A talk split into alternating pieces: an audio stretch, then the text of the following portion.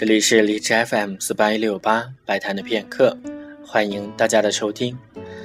在今天的节目当中，将为大家播放的是俄罗斯作曲家莫德斯特·穆索尔斯基的交响音画《荒山之夜》。穆索尔斯基于一八六七年六月二十三日写成了《荒山之夜》，它原本的名字是《荒山上的圣约翰节前夜》。圣约翰节是一个东正教的节日。主要是在俄罗斯、乌克兰、波兰等地庆祝。这首曲子描写的是在圣约翰节的前夜，女巫们降临到一座荒山上，举行一个崇拜魔鬼的黑暗仪式。